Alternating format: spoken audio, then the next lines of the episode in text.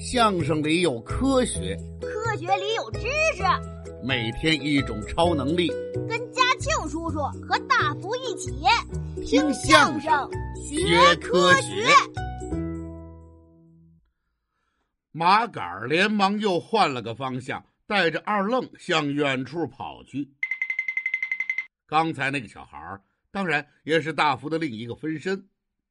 大福刚才在凉亭看到了那两个小偷转换方向逃跑了，就急忙又喊出口诀，让另一个分身从另一个方向去包抄两个小偷。因为对这里太熟悉了，大福一看两个人的方向，就知道他们要朝那个大门跑，也就知道他们必然会路过一个拐角。就安排这第二个分身呢，抄近道跑到了拐角那里迎着他们俩。与此同时，大福悄悄地尾随着两个人，怕被发现，他远远地跟着，随时找一些路边的东西，什么小树啦、自行车啦、垃圾桶啦等等，来遮挡自己的身形。两个小偷朝着另一个大门的方向跑去，大福还想使出第三个分身。哎呀，我的好家伙！哎，怎么没分身了？哎呦，一分钟到了，这可坏了！不行，我还得拦着他们，要不然从小区跑出去，警察叔叔来了可就不好抓了。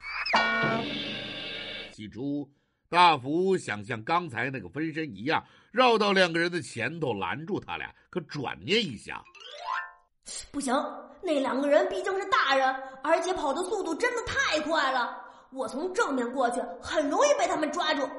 哎，对了，我从后边过去，给他们来一个惊蛇。想到这里，大福悄悄的又往前跑了几步。估摸着这个距离，就算对方突然回头来抓自己，也要费上挺大的力气。于是，他就朝两个小偷喊道：“说你们俩呢？你们俩鬼鬼祟祟是干嘛的？”这一声喊。真的让两个小偷一缩脖子，当时站住了。他们四周望了望，看到仍然是只有这一个小孩，就又放下心来。麻杆笑眯眯的说道：“小朋友，我们没干什么呀，就是在这个小区转着。”大福随时关注着对方的一举一动，怕他们突然出手来抓自己，随时准备逃跑。同时还在说着：“这个小区有啥好转的？我怎么没见过你们俩？”马杆儿意识到有点不妙，连忙搪塞道：“哈，我们是来这里找朋友的，所以你没见过我们。朋友找完了，我们也该走了。你们朋友是哪栋楼的？叫什么？这个小区的人我都认识。嗨，哪栋楼我也忘了。刚才呀。”是他把我从小区大门口接进楼里去的，我也没看几号楼啊。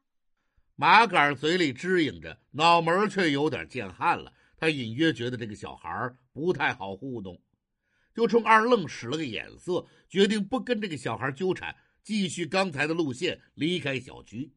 啊，我们还有事情，我们走了哈！啊，再见，小朋友。说着话的同时，扭身刚要走。突然，大福喊出了一句话，让两个小偷浑身一颤：“你们俩是小偷！”这两个人就像被电击中了一样，但麻杆还是嘴硬的说道：“谁说我们是小偷？你可不要胡说八道！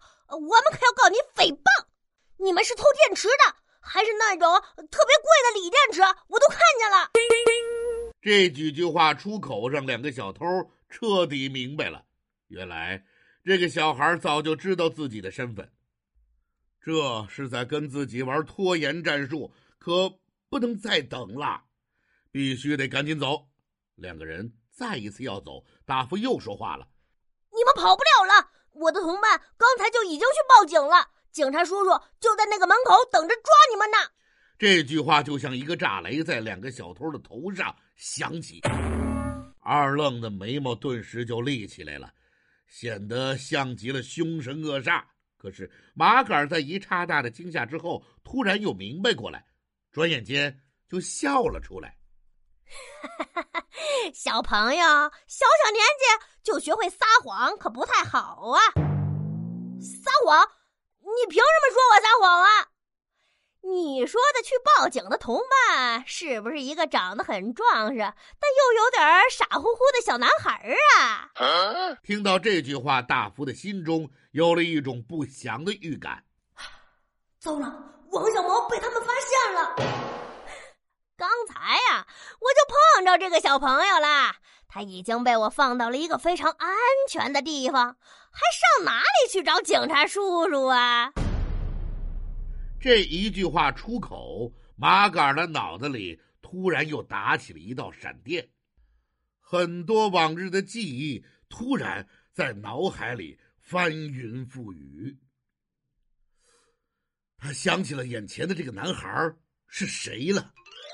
哦，我想起来了，前两次在超市还有小胡同里，就是你报警抓住我的，哈，对不对？刚才我就觉得你眼熟的很，没想到居然真的是你！亏你还记得我，是我，怎么样？你怕了吧？你怕了就赶紧放下武器，举起手来，等着警察叔叔来抓你！啊